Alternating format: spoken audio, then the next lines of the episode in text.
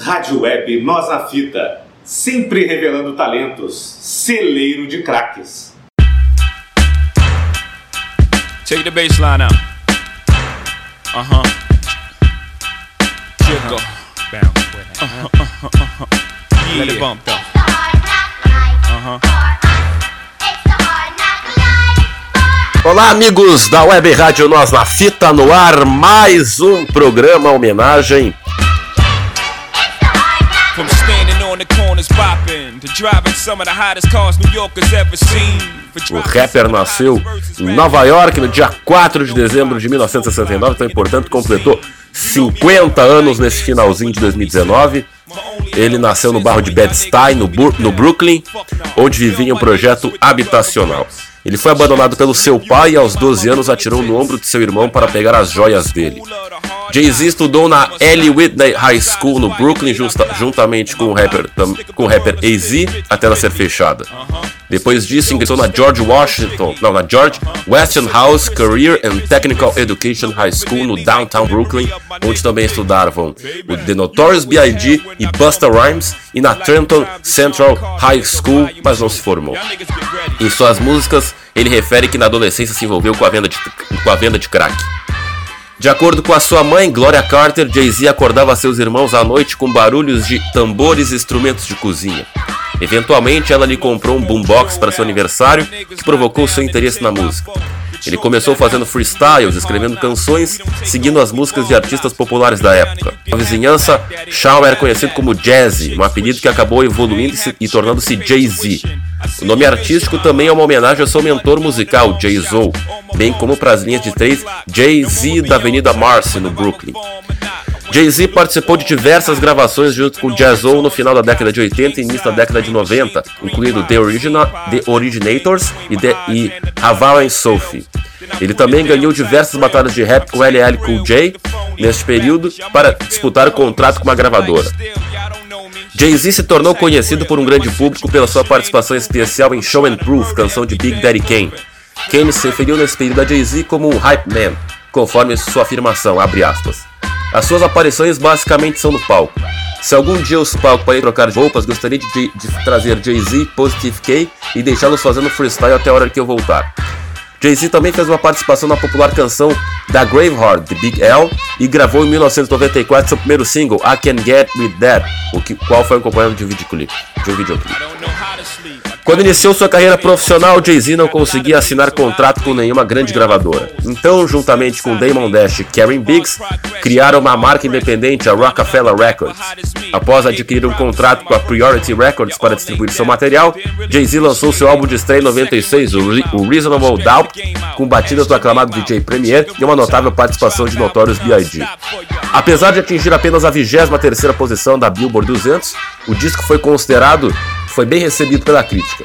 Este álbum viria a ser incluído na lista dos 500 melhores álbuns da, da história feita pela revista Rolling Stone, como o número 248, e adquirindo certificação de platina pela RIWA, não, a RIAA. Depois de assinar um novo contrato de distribuição com a Def Jam Records em, 2000, em 97, Jay-Z lançou In My Lifetime Volume 1, executivamente produzido por Sean Diddy Combs. O álbum vendeu mais que seu trabalho anterior. Jay-Z explicou posteriormente que este álbum foi feito em um dos piores momentos da sua vida, após a morte do amigo The Notorious B.I.G. Ele foi uma revelação pessoal do rapper sobre a sua rígida educação. A brilhante produção do disco ficou como um contraste em relação ao lançamento anterior. A produção continuou sendo feita por parte de DJ Premier Ski, de Reasonable Doubt. Como anterior, In My Lifetime foi certificado como platino dos Estados Unidos. If you having girl problems, I feel bad for you, son. I got 99 problems, but a bitch ain't one. I got the rap patrol on the cat patrol. Foes that want to make sure my casket's closed. Rap critic. Em 1998, Jay-Z lançou seu terceiro álbum, volume 2, Hard Knock Life, o qual trouxe o maior sucesso da sua carreira até então, o Hard Knock Life, o Hard Knock Life Ghetto Anthem. Ele se baseou no flow e rimas rápidas com trocadilhos, continuando com sua alternância nas batidas sonoras. Ele foi produzido por nomes importantes do ramo musical, como Swiss Beats, Timbaland, DJ Premier, entre outros. Canções lançadas no álbum que alcançaram as paradas musicais são Can I Get Out, com participação de Ja Rule e a Mil, Nigga What Nigga Who, a qual também contava com a Mil. Volume 2, então, foi um dos álbuns mais bem sucedidos comercialmente de Jay-Z, tendo sido certificado cinco vezes platina nos Estados Unidos e vendido 5 milhões de cópias. O CD ganhou o Grammy Award, no entanto, Jay-Z boicotou a cerimônia protestando a não indicação de DMX para o prêmio. Em 1999, Jay-Z lançou o volume 3, né, Life and Times of Sean Carter, um álbum que provou ser um sucesso e vendeu 3 milhões de cópias por todo o mundo. Big Pimpin', que contou com a participação especial de o JK, foi o principal single de volume 3. Ao mesmo tempo, ele foi acusado ao produtor musical Lance Ann Rivera, que havia sido observado contrabandeando o volume 3 Life and Times of Sean Carter. O esfaqueamento teria ocorrido na festa de lançamento do álbum solo do rapper KT do Kit Kat Club, um extinto clube noturno local em Times Square, Nova York, no dia 9 de dezembro de 99. Os associados de Jay-Z foram acusados de causar uma comoção no público, servindo de cobertura enquanto Jay-Z supostamente esfaqueou Rivera com uma lâmina de 5 polegadas, a 127mm, no estômago. De tudo, no mesmo ano, Jay-Z fez seus primeiros trabalhos com outros artistas, a faixa Heartbreaker com Mariah Carey. Inicialmente, Jay-Z negou o incidente e se declarou inocente quando um membro do júri retornou com uma acusação. Os advogados do rapper alegaram que ele não estava por perto de Rivera quando ocorreu o esfaqueamento. Eles apresentaram testemunhas e vídeos do clube que revelaram nenhum envolvimento de Jay-Z. Porém, mais tarde ele se confessou culpado do delito que resultou em uma sentença de 3 anos de liberdade condicional. Em 2000, Jay-Z lançou The Dynasty, Rock La Família, que originalmente pretendia se tornar um álbum de compilação para artistas da Rockefeller, mas Def Jam se transformou em um álbum de Jay-Z. O álbum ajudou a apresentar os novos produtores The Neptunes, Just Blaze, Kanye West e Bink, que alcançaram um sucesso notável. Esse também é o primeiro álbum em que Jay-Z utiliza um som mais emotivo do que seus álbuns anteriores. The Dynasty vendeu mais de 2 milhões de unidades somente nos Estados Unidos. Em 2001, Jay-Z se manifestou contra Prodigy depois que ele se incomodou na linha de Jay-Z de Money Cash Holes, onde Prodigy foi depreciado na disputa uh, de Mob Deep Prodigy com o Tupac lá nos anos 90, né? A briga uh, da, lá do, da costa oeste contra a costa leste. Mais tarde, Jay-Z tocou a música Takeover no Summer Jam 2001, que inicialmente atacou Prodigy e revelou fotos dele vestido como Michael Jackson. Uma frase no final de Takeover se referia a Nas, que o criticou por We Will Survive. Nas respondeu com uma faixa disso chamada Eater e Jay-Z imediatamente adicionou um verso a Takeover que desrespeitou Nas e provocaria uma briga entre os dois rappers.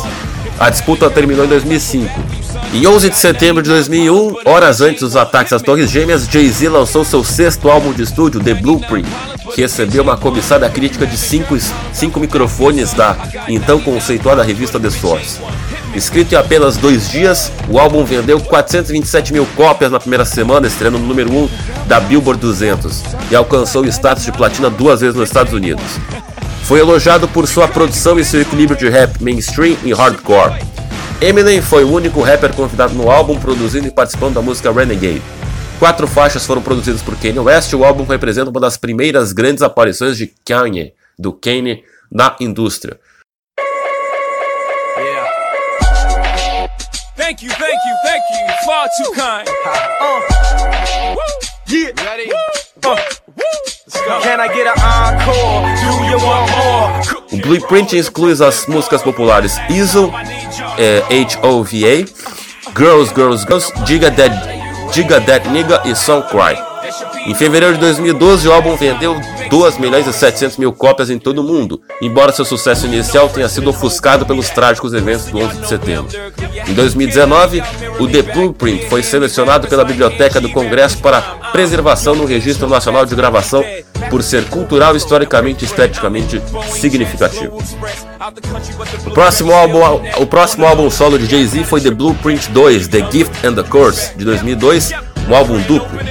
O álbum estreou na Billboard 200, número 1, vendendo mais de 3 milhões de unidades apenas nos Estados Unidos e superando The Blueprint. Mais tarde foi reeditado em uma versão de disco único, The Blueprint 2.1, que retinha metade das faixas do original. O álbum gerou dois, dois singles de sucesso, Excuse Me Miss e uh, Zero Three Bonnie Clyde, que tinham a participação da futura esposa de Jay-Z, Beyoncé. Guns N' Roses com Lenny Kravitz e Hove Baby também foram dois singles de rádio de sucesso. O álbum também continha as faixas A Dream com Faith Evans e o falecido The Notorious B.I.G. e The Bounce com Kanye West. O Blueprint 2, 2.1 apresentou faixas que não aparecem em The Blueprint 2, The Gift and the Curse, como Stop, La La La, Excuse Me Again, What They Gonna Do Part 2 e Beware, produzidos com participação de Punjabi MC. Depois de visitar o sul da França, Jay-Z anunciou o trabalho, o trabalho de seu oitavo álbum de estúdio, The Black Album, na abertura do clube 4040. Ele trabalhou com vários produtores, incluindo Just Blaze, The Neptunes, Kanye West, Timbaland, Eminem, DJ Quit, Nine to Wonder, The Bushnans e Rick Rubin. As músicas mais notáveis do álbum incluem What More Can I Say, Dear Off Your Shoulder, Change Clothes e 99 Problems. O Black Album já vendeu mais de 3 milhões de cópias nos Estados Unidos. Jay-Z também colaborou com Aaron Kelly com... e lançou um álbum de estúdio colaborativo, The Best of Both Worlds.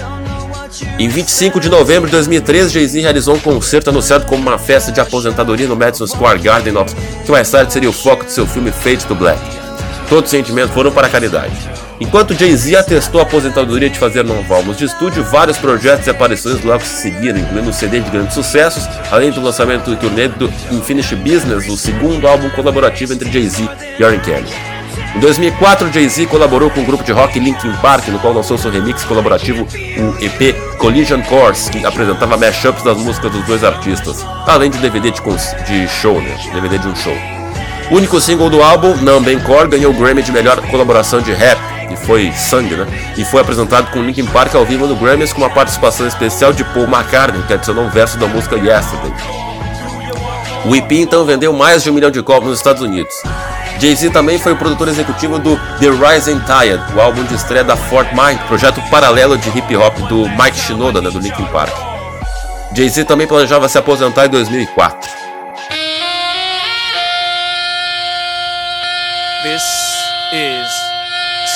Emergency. What you want me to do? I'm sorry. I'm back. uh huh. Let's go get him, Chuck. Hey,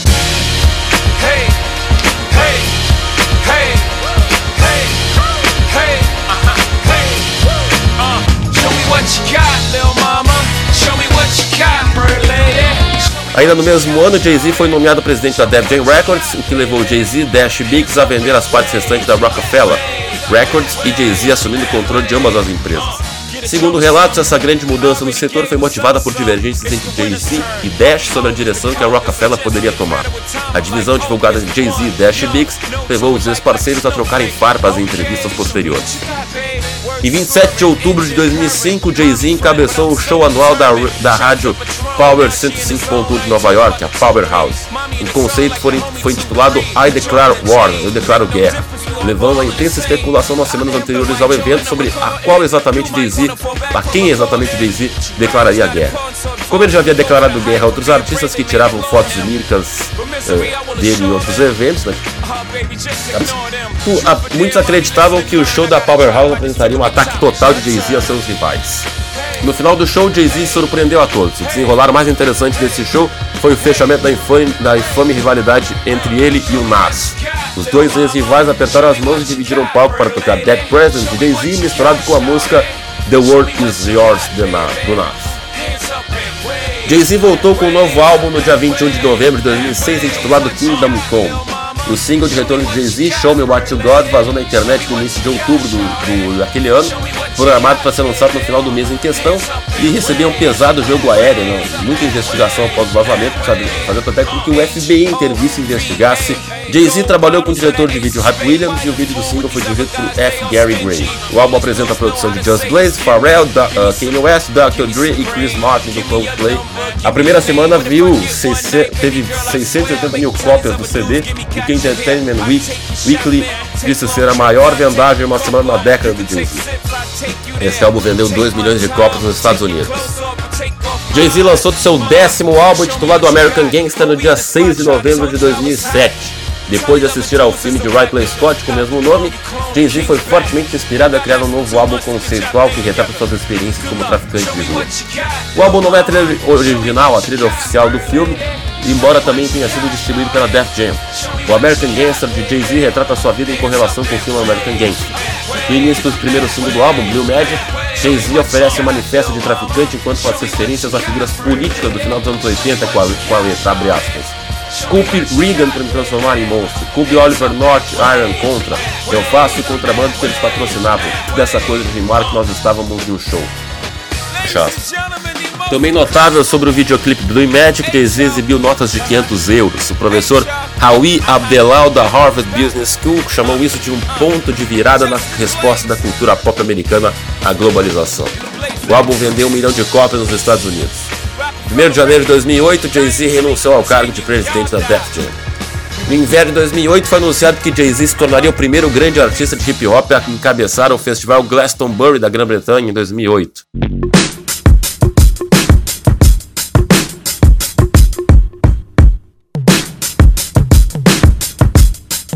Yeah.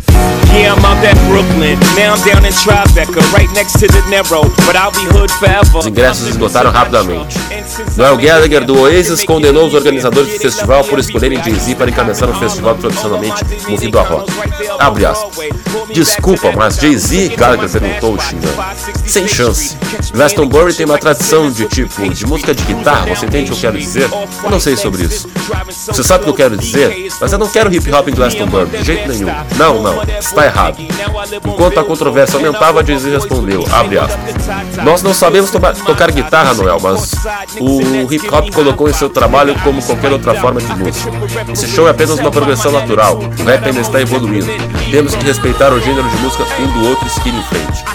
Jay-Z abriu seu set em Glastonbury com um cover da música icônica Wonderwall do Oasis e apresentou uma performance como uma resposta bem sucedida às críticas pré-festival. Durante o show de Kanye West no dia 6 de agosto de 2008 no Madison Square Garden, Jay-Z apareceu para tocar uma nova música e ele e Kanye uh, proclamaram que esta estaria no The Blueprint 3. Em 21 de maio de 2009, Jay-Z anunciou que estava saindo da Def Jam e assinou um contrato multimilionário para assinar com a Live Nation, com quem iniciaria sua marca Rock Nation, que serviria como gravadora, agência de talentos e gerenciamento de editora musical.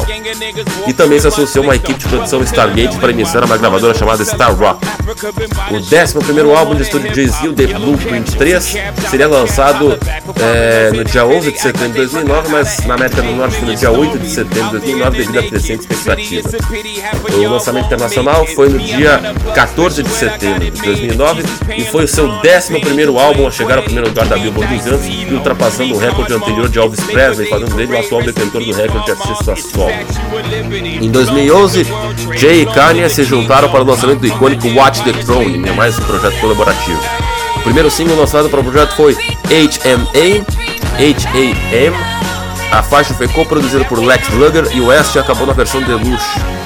O, segmento disso foi o single Otis, que estreou no programa de rádio Hot 97 do Funk Master. Foi lançado mais tarde no iTunes Store, onde dias depois, 11 eh, dias depois. A existência da música, junto com várias outras faixas do álbum, foi confirmada Jay-Z. O álbum foi lançado pela primeira vez na iTunes Store, cinco dias antes de ser lançado em formato físico, uma estratégia que Jay-Z disse mais tarde ser usada para bloquear um vazamento na internet. Ele estreou em primeiro lugar na iTunes Store em 23 países, e estreou em primeiro lugar na Billboard 200, vendendo 436 mil cópias em sua primeira semana. O álbum recebeu críticas geralmente positivas. Jay-Z e West mais tarde fizeram uma performance surpresa de Otis no MTV Video Music Award de 2011.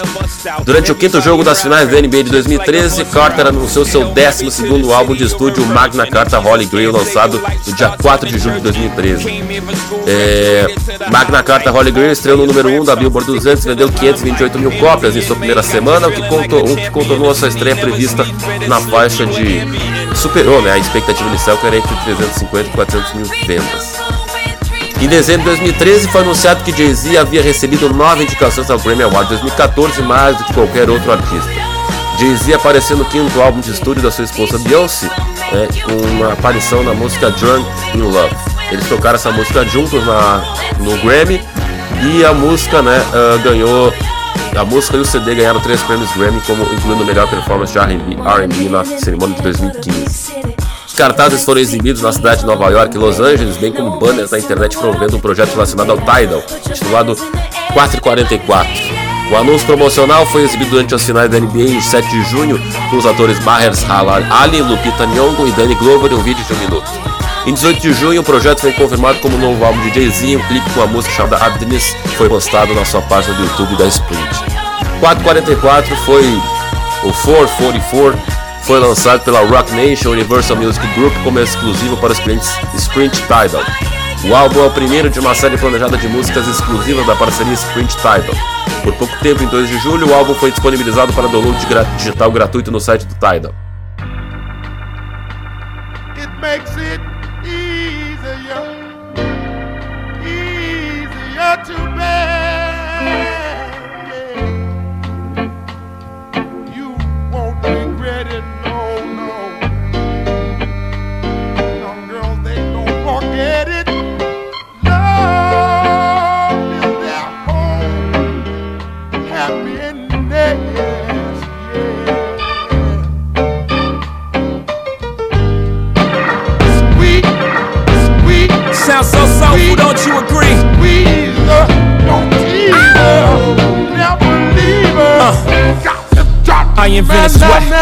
Popping bottles, putting supermodels in the cab. Proof. Uma edição física foi lançada no dia 7 de julho, incluindo três faixas adicionais. No mesmo dia, o álbum foi disponibilizado para outras plataformas de streaming como Apple Music, Google Play Music e Amazon Music. O álbum recebeu aplausos da crítica que elogiou seu conteúdo emocional e pessoal. Em 5 de julho, o álbum foi certificado Platinum pela Associação da Indústria de Gravação da América, a NRA, em reconhecimento a um milhão de cópias compradas pela Sprint e oferecidas aos consumidores como downloads gratuitos. Ele estreou no número 1 um da Billboard 200 nos Estados Unidos, tornando-se o 13º álbum consecutivo de estúdio de Jay-Z no topo da parada. O álbum gerou dois singles na faixa título 444 e Bam, além de vários videoclipes dirigidos por uma variedade de colaboradores de alto nível. O álbum recebeu uma indicação ao Grammy de Álbum do Ano, enquanto a faixa título foi indicada para a Canção do Ano e The History of OG foi nomeada para o, a, a música do ano né, no Grammy do ano seguinte. Em 6 de junho de 2018, Jay-Z e Beyoncé iniciaram a turnê On The Run 2 em Cardiff, Reino Unido. Dez depois, em sua apresentação final em Londres, a dupla lançou Everything Is Love, seu tão aguardado álbum de estúdio acreditado sob o nome de The Carters. A dupla também lançou o vídeo do single principal do álbum e com cheat no canal oficial do YouTube da Beyoncé. A música ganhou dois prêmios de oito indicações na MTV Video Music Awards de 2018. Jay-Z também se estabeleceu como um empresário de sucesso com um império de negócio que abrange uma variedade de indústrias, desde linha de roupas, bebidas, imóveis, equipes esportivas e gravadoras.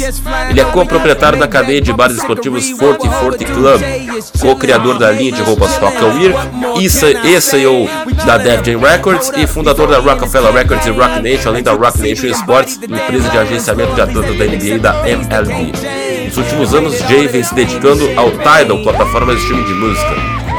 The Rock, como também era chamada, foi a porta para a Rockaware, marca de streetwear, foi representada por rostos, por rostos famosos como Rihanna.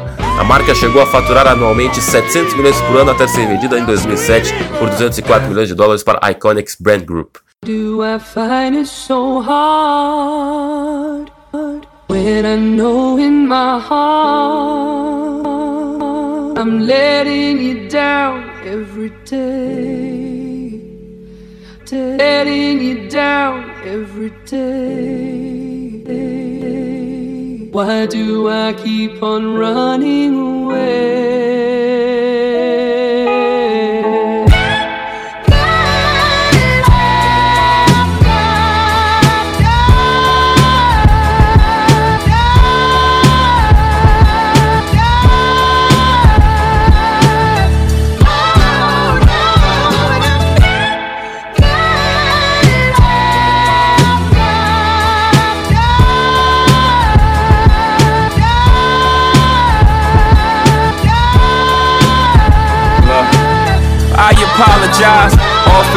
Rockefeller não apenas lançou diversos artistas de hip hop, como também representou a cultura através da moda e se tornou um exemplo de empreendedorismo vindo de afro-americanos. Sem esquecer que quando foi presidente de uma das gravadoras mais importantes da cultura negra, Def Jam, Jay-Z foi responsável por artistas como Rihanna, Neo e Chris Brown. Sua nova gravadora, conhecida hoje como Rock Nation, ao lar de um dos rappers mais respeitados da nova geração, J. Cole. Vale adicionar que a Rock Nation também é responsável por cuidar da carreira de diversos atletas negros. Inclusive, recentemente, Jay-Z vem aí é, brigando nos bastidores, tentando, se esforçando para que o Colin Kaepernick retorne para o futebol americano. Hoje em dia é bem comum ouvir falar de rappers fazendo discos em parcerias com outros artistas ou em outros gêneros musicais, porém deve ser lembrado que Rova foi mais bem sucedido ao fazer isso e fez quatro vezes. Best of Both Worlds, projeto com um dos maiores nomes do R&B, pelo menos na época, que era Ryan Kelly, estreou em segundo nas paradas da Billboard, vendendo quase 300 mil cópias na primeira semana, a despeito dos problemas com a turnê que foi lançada. O mesmo podemos falar sobre a surpreendente mescla do som do rapper com a banda de nu metal Linkin Park. Collision Course foi um projeto com uma grandiosidade comparável ao Run DMC e R. Smith fizeram com Walk This Way nos anos 80, mostrando que Jay-Z estava aberto a todo tipo de gênero musical e possuía qualidade para colaborar com todos. Depois veio o maior sucesso no Watch the Throne, a nova geração talvez não entenda a grandiosidade desse álbum. O hype sobre ele foi maior do que qualquer outro disco colaborativo no mundo do hip hop. Era simplesmente a parceria de dois dos maiores rappers da época, sei lá, juntasse LeBron James com Stephen Curry hoje, ou Messi Cristiano Ronaldo, enfim, coisas assim.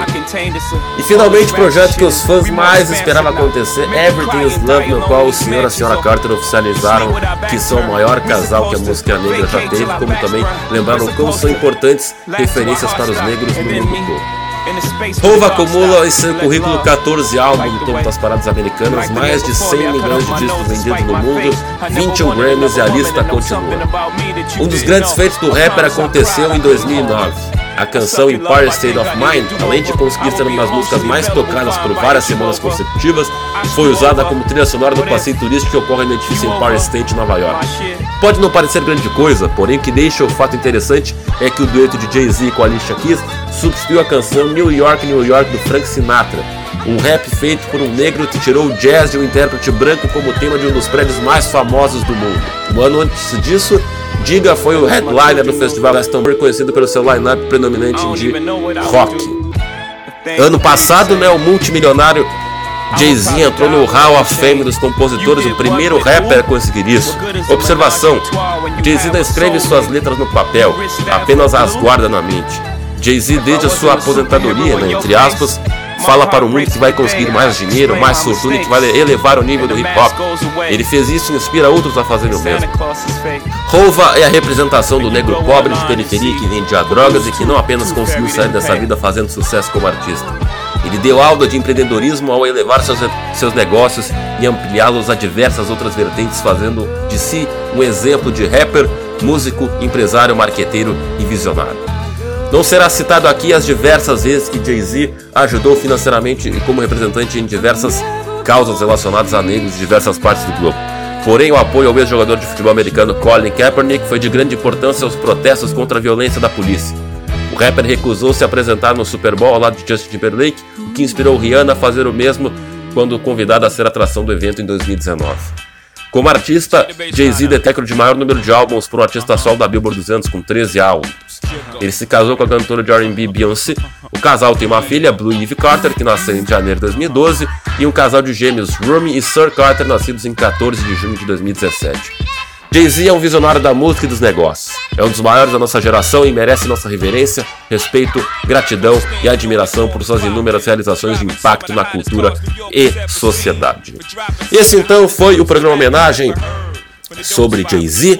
Você pode ouvir este e outros, você pode ouvir este e outros programas no nosso facebook.com.br fita, nosso webradio.fita.minharadio.fm, nosso Spotify, no nosso Castbox, no nosso Instagram, no arroba webradio na fita. Muito obrigado a todos que nos acompanharam e até o próximo programa homenagem. Fui!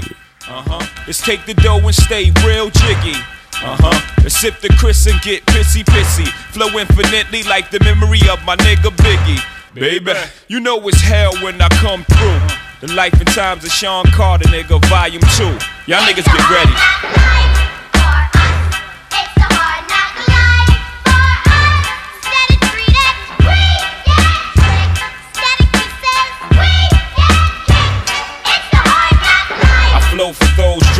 Out. All my niggas locked down in a 10 by 4, controlling the house. We live in hard knocks. We don't take over, we ball blocks. Burn them down and you can have it back, daddy. I'd rather that. I flow for chicks wishing. They ain't have to strip to pay tuition. I see your vision, mama. I put my money on the long shots. All my ballers that's born the clock. No one will be on top, whether I perform or not. I went from lukewarm to hot. Sleeping on futons and cots, the king size. Green machines, the green fives, the scene pies. Let the thing between my eyes analyze life's ills. Then I put it down tight grill.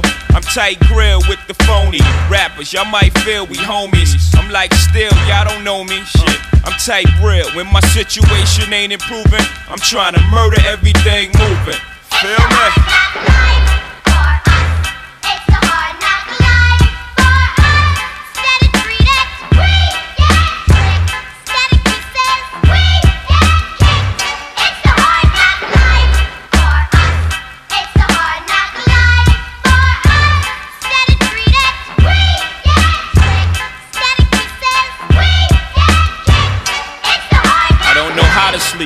Gotta eat, stay on my toes. Got a lot of beef, so logically, I pray on my foes. Hustling still inside of me. And as far as progress, you be hard pressed to find another rapper hot as me. I gave you prophecy on my first joint, and y'all all lamed out. Didn't really appreciate it till the second one came out. So I stretched the game out, etched your name out, put Jigger on top, and drop albums non-stop for ya, nigga.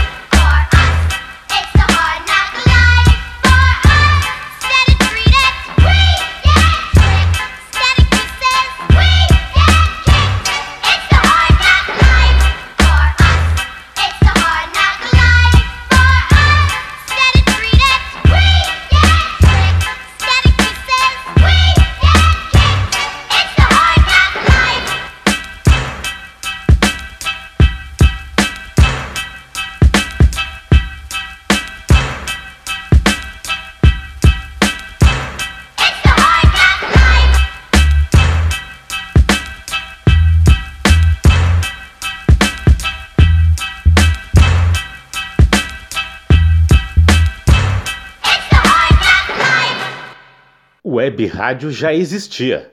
Só faltava uma com a sua cara e o seu jeito. Web Rádio Nós na Fita, celeiro de craques.